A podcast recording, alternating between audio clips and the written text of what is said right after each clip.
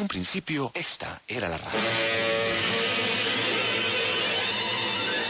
El siguiente es un programa Caracol.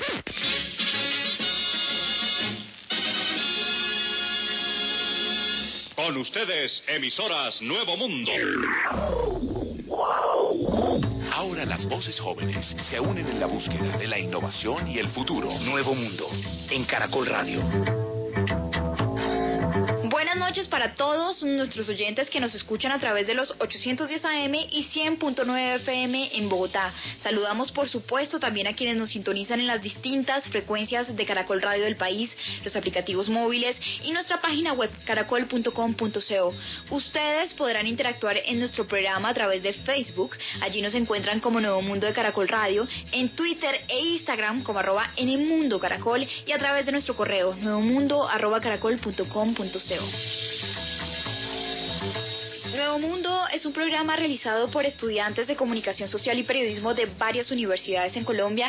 Hoy me acompaña Juan David Pavón de la Pontificia Universidad Javeriana en Bogotá y quien les habla, Catherine Muitaco de la Universidad Central. Nuevo Mundo, periodismo joven con sentido social. Bienvenidos. Los estudiantes.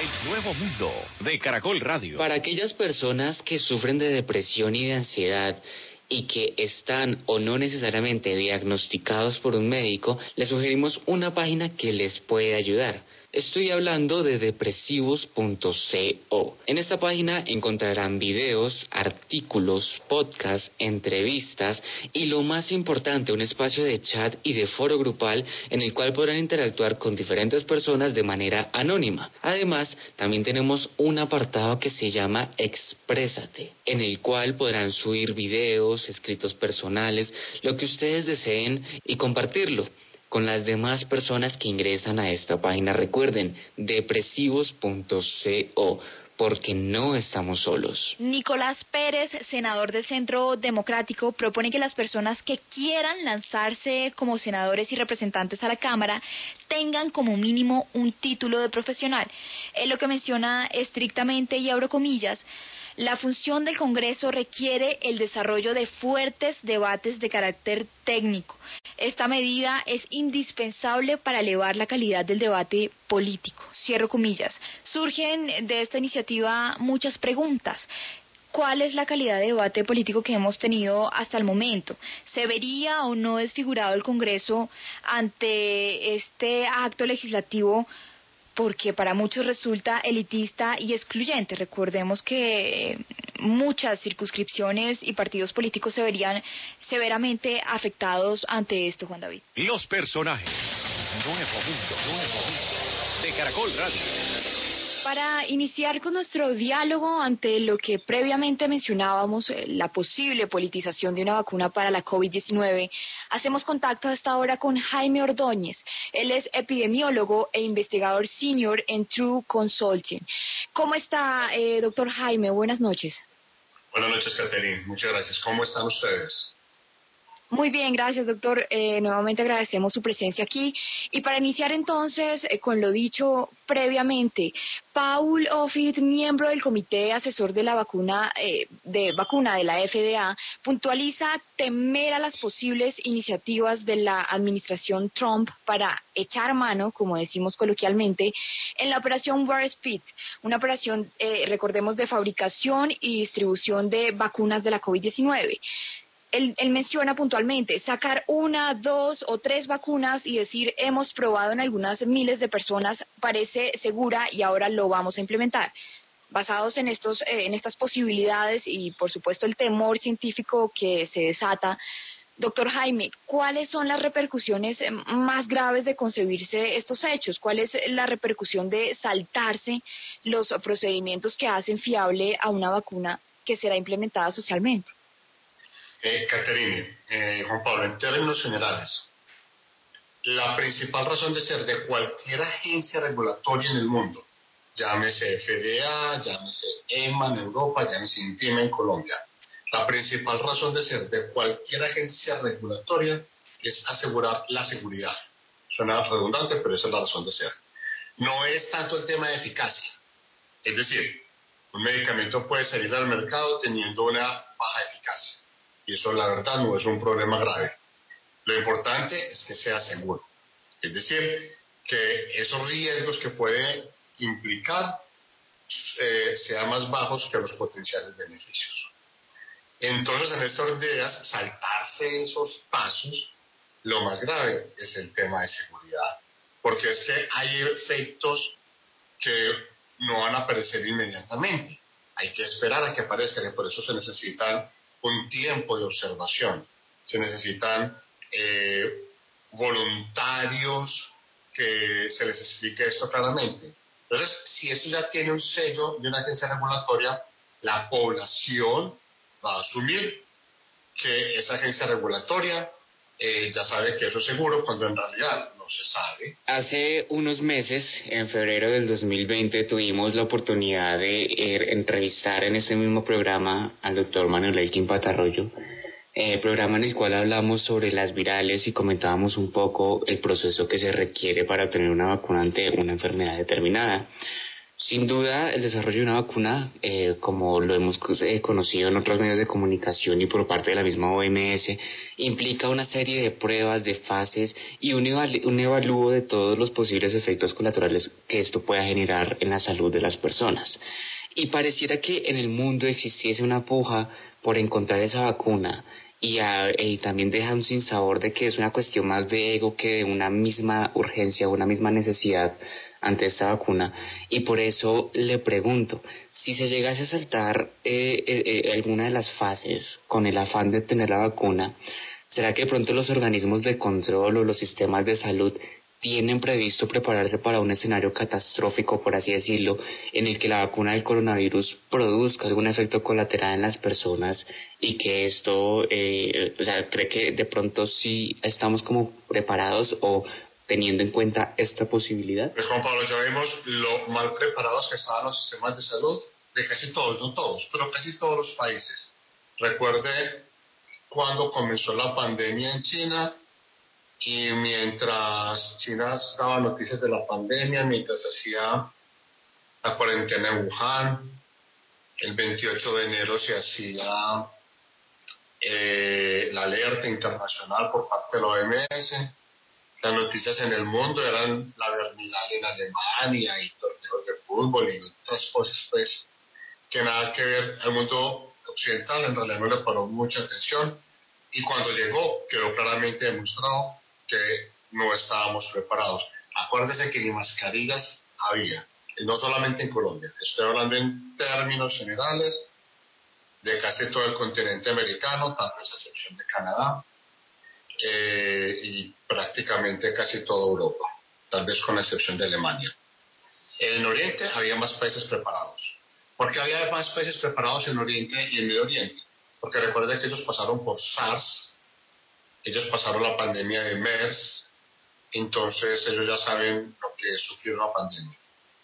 entonces aquí no estábamos preparados y seguimos sin estar, es decir, se aumentó el número de ventiladores y se están haciendo más pruebas de PCR, pero en realidad preparados, pues estamos viendo los resultados de lo que se está reportando, en promedio de 300 muertos diarios, Juan Pablo. Entonces, eh, preparados no, no estamos ni nosotros, ni prácticamente nadie en el continente, excepto Canadá tal vez.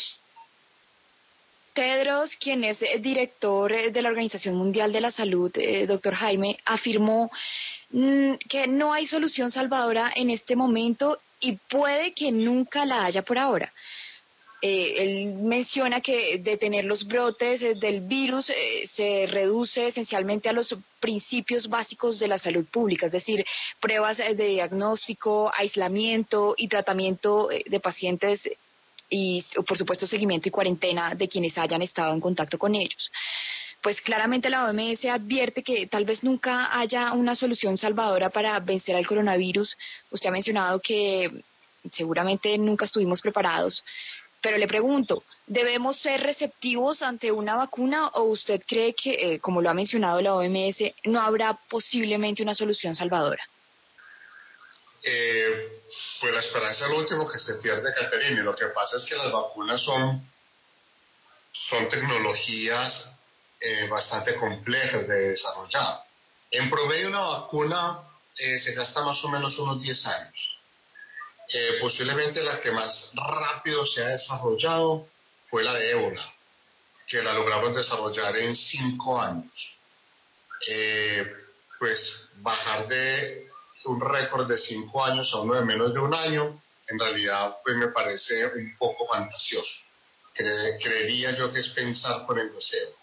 Entonces, como podemos ver ese ejemplo de los cinco años, que lo puedas bajar algo, pero bajarlo un año no creo que sea factible, para ser sincero. A eso hay que sumar lo siguiente, eh, Caterina. Es hay que pensar en el proceso de fabricación y distribución. Me explico. Entonces hay que aplicar a la vacuna a casi 8 mil millones de personas. Eso significa que hay que hacer 8 mil millones de dosis. Las grandes casas farmacéuticas ya han dicho que ellos hacen más o menos mil millones al año. Aún no sabemos cuántas dosis se van a necesitar. No sabemos si se necesitan dos, tres, no sabemos si hay que aplicarla anual. Aún hay un montón de preguntas sin responder con respecto a, cuántas dosis. O sea que si se hacen mil millones de dosis, pero hay que ponerla cada año, pues solamente mil millones de, se van a poder vacunar con esa vacuna. Entonces es bueno que haya varias eh, vacunas en ensayos en este momento y necesitamos que a todas les vaya bien, porque es que hay que cubrir 8 mil millones de personas. No creo que nunca, eh, que, que, lleguemos a nunca, porque pues hemos superado más de 50 pandemias a lo largo de la historia. Y por eso hay un plan eh, de inmunización, porque todas estas enfermedades se pueden prevenir. Yo sí creo que vamos a llegar. La pregunta es, ¿cuándo? Que si es este año o el año entrante, yo creo que definitivamente no. Por eso es importante eh, la recomendación del director de la OMS. Muchas pruebas es un tema de salud pública. Y eso se fundamenta básicamente en hacer muchas pruebas para poder hacer los aislamientos oportunos. Hay un término que se ha vuelto popular por estos días y es el de la inmunidad de rebaño o inmunidad colectiva, la cual eh, es algo que se da cuando un número suficiente de personas están protegidas contra una determinada infección y por lo tanto actúan como una barrera que impide que el virus alcance a quienes no están protegidos. Con base en esta breve explicación, eh, es posible que si se vacuna la mayor cantidad de personas, al menos en Colombia, por ejemplo, quienes están en mayor riesgo de contagio y de exposición, ¿se podría lograr dicha inmunidad de rebaño o usted considera que influyen otro tipo de factores para obtenerlo de manera efectiva? Eh, la magnitud eh, de la población vacunada es lo más importante para alcanzar inmunidad de rebaño. La inmunidad de rebaño no se alcanza con menos del 70% de la población. O sea que los adultos mayores representan el 9%. Entonces vacunar a los adultos mayores solo protegerá a los adultos mayores, además, porque solamente son el 9%. A ver, refiero como adultos mayores, personas con 65 años o más. Y la inmunidad de rebaño es el 70%. Entonces, no habría que vacunar 8 mil millones, habría que vacunar el 70% de 8 mil millones. Siguen siendo 5.600, redondeémoslo en 5.500 millones de dosis. Siguen siendo muchas para alcanzar la inmunidad de rebaño. Ahora bien, hay que tener en cuenta otra cosa, y es cuánto tiempo dura la inmunidad de la vacuna, porque la inmunidad de rebaño funciona si y solo si la inmunidad desarrollada es para el resto de la vida. Funciona muy bien en patologías o en, en vacunas donde esa inmunidad me dura para toda la vida.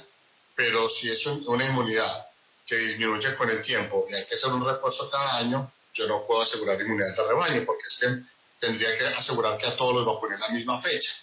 Y como todos van a estar vacunados en fechas diferentes y se van a perder las inmunidades en fechas diferentes, no hay forma de asegurar que el 70% esté inmunizado en un momento determinado. Entonces, depende de esas dos cosas. Primero, que haya un número suficiente de población vacunada que, que no, es, no puede ser menor al 70. Y en, algunas vacunas debe ser mayor incluso. Y segundo, que la inmunidad de la vacuna dure para toda la vida. Acaba de salir un artículo recientemente donde se encuentra los, en Islandia, que, que, ya tiene un control más o menos adecuado de la pandemia, digo más o menos porque en realidad nadie la controla, eh, han logrado ver la inmunidad de una duración de cuatro meses por ahora. Jaime Ordóñez, epidemiólogo e investigador senior True de, de True Consulting, muchísimas gracias por acompañarnos esta noche aquí en el programa. Muchísimas gracias por la invitación. Una feliz noche para todos. Muy amables. Visítenos en Facebook, escribiendo Nuevo Mundo de Caracol Radio. Nuevo Mundo de Caracol Radio. Para que permanezca actualizado sobre nuestros programas. Para continuar el desarrollo de nuestro programa esta noche en Nuevo Mundo de Caracol Radio, hacemos contacto con Alejo Vargas, profesor de Ciencia Política de la Universidad Nacional. Profesor Alejo, muchísimas gracias por acompañarnos. Bienvenido. Muchas gracias por la llamada y buenas noches, Juan David. Sin duda, eh, la pandemia abrió más la brecha entre los gobiernos e hizo explícitas las diferencias políticas que se eh, tienen a lo largo de la vida política de nuestros dirigentes. No solo desde el punto de vista local, sino que a nivel mundial hubo constantes posturas contrarias unas de otras frente al tratamiento de la pandemia. En la actualidad ya se habla de un plan para la distribución masiva de una vacuna que ni siquiera se tiene y se está buscando la estrategia de que esta vacuna llegue a la mayor parte de la población. Incluso hace unos momentos hablábamos con un epidemiólogo que nos comentaba que se necesitaría al menos vacunar el 70% de la población para lograr una efectividad. Por lo tanto, doctor, eh, doctor Alejo, ¿será que esta nueva fase de distribución abrirá más esas brechas políticas eh, entre los gobiernos o por el contrario será una oportunidad de encontrar una unidad enfocada a un objetivo colectivo, en este caso repartir la vacuna para garantizar la salud pública y así dejar de lado, al menos por un momento, las diferencias políticas en torno a la misma? No, yo no creo que que las diferencias políticas se vayan a dejar de lado. Yo creo que, por el contrario, eh, si uno mira el escenario global, lo que tenemos en la posguerra fría y lo que llamaba alguna vez el secretario de Estado Colin Powell, la post-posguerra fría, es decir, ese periodo posterior a los atentados terroristas del 11 de septiembre del 2001, es primero un, periodo en el cual la hegemonía de Estados Unidos era incontestable y luego de pasar una década ya empieza a emerger cada vez más China como una potencia que en lo económico le, le disputa a Estados Unidos, Rusia que con el eh, gobierno de Vladimir Putin vuelve de nuevo a recuperar eh, la idea de, de ser un, un gran poder de alcance global. Entonces, lo que tenemos hoy día es un escenario de tensiones globales eh, con algunas potencias predominantes y otras menores. Eso se va a reflejar ahora en la, en la crisis de la pandemia y frente al tema de, de la vacuna, porque ¿qué es lo que estamos viendo eh, a nivel global? Es primero una disputa por quién gana por así decirlo, la carrera de la vacuna. Y entonces vamos a tener eh, una gran controversia de cuál vacuna va a ser la que sale primero, cuál es más eficaz, cuál es menos eficaz.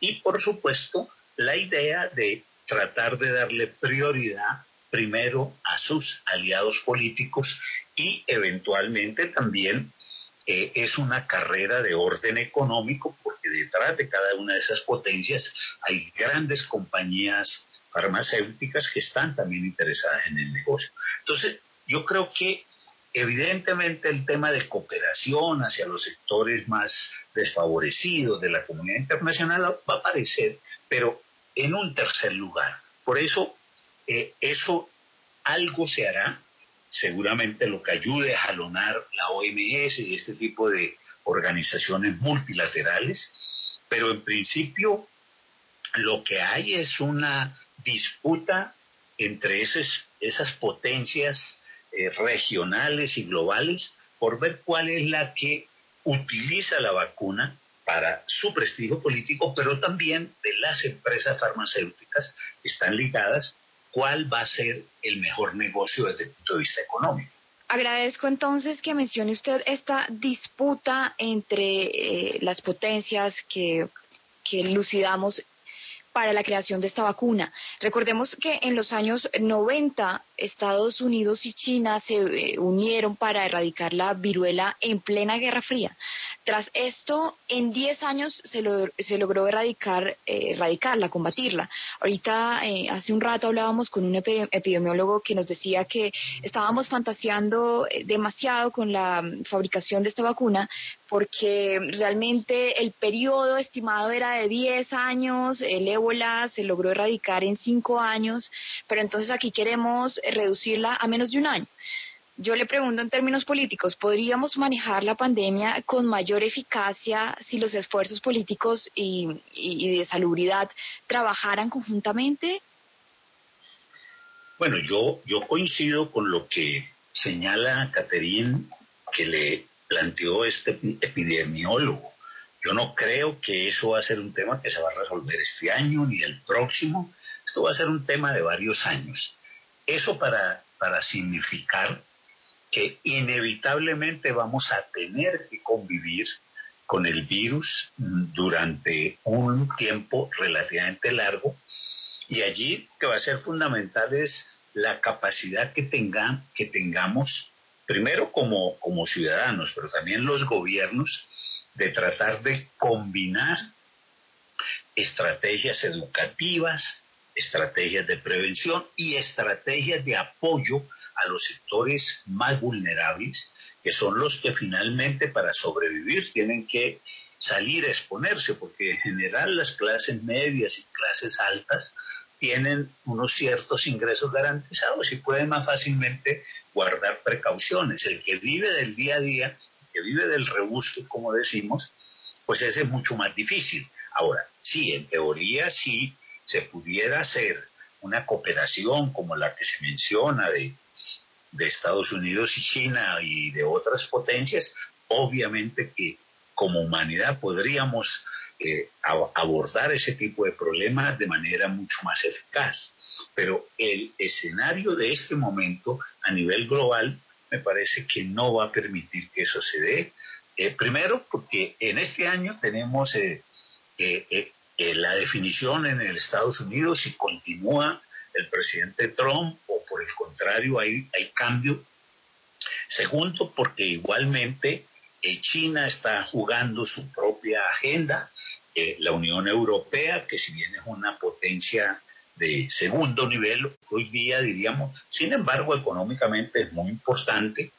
Los rusos están también intentando con esa vacuna predominar. Entonces, incluso India parece ser de los que también está trabajando seriamente en esa dirección, Australia, etcétera. 140 proyectos, nos decía la OMS, hay sobre el tema.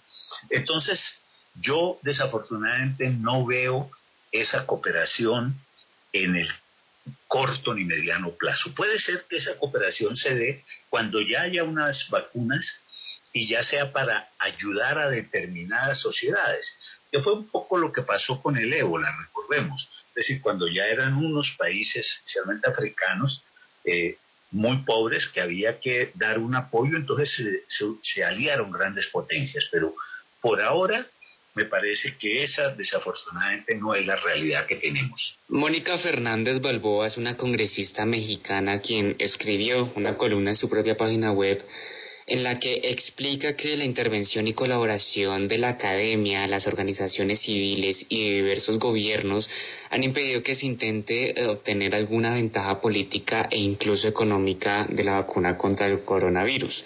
Sin embargo, la población muchas veces desconoce a quienes, eh, desconoce las personas o quienes están, eh, quienes están detrás del desarrollo de las vacunas y lo poco que conocen de ellos es lo que se dice en medios de comunicación, que muchas veces no es la información más completa mm, posible.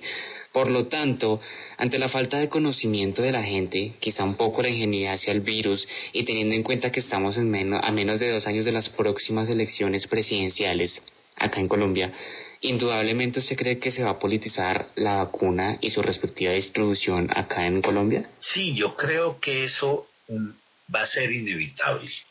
Ojalá no fuera así. Yo desearía que no fuera así, pero conociendo cómo funciona nuestra dinámica política, eh, es altamente probable que eh, en, la campaña que ya la, va a empezar a, mediados del otro año con toda la fuerza, aunque quizás desde comienzo de año, desde el comienzo del 2021, pero a mediados, eh, van a, va a haber eh, una eh, disputa entre los candidatos, el candidato amigo del gobierno y aquellos opositores por en qué medida la opción que se tomó fue la, la, más adecuada o la menos adecuada, cosa que me parece es desafortunada, pero creo que eso va a salir. Ojalá hubiera algún tipo de acuerdo entre las fuerzas políticas para tratar de que ese tema se saque de, de la campaña. Probablemente allí podría jugar un papel importante eh, el, sector de empresarios que entiendo está colaborando con el gobierno en la búsqueda de cuál es la mejor opción de vacuna para que se, se logre.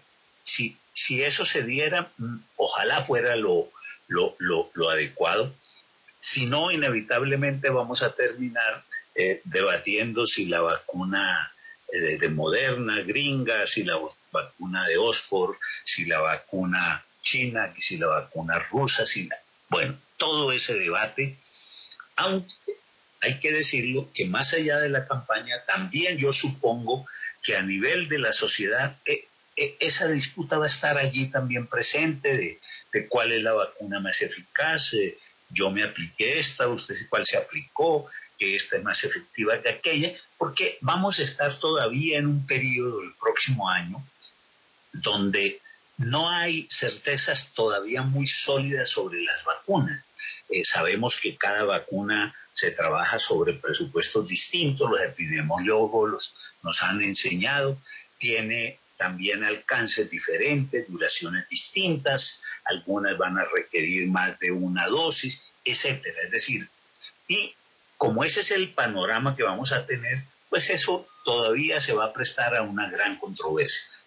Ojalá no fuera, insisto, pero me parece que puede ser, pero sí sería importante que se hiciera un esfuerzo porque no fuera el tema relevante de nuestra campaña electoral por la presidencia. Hasta ahora nos acompaña Alejo Vargas, profesor de Ciencia Política de la Universidad Nacional de Colombia.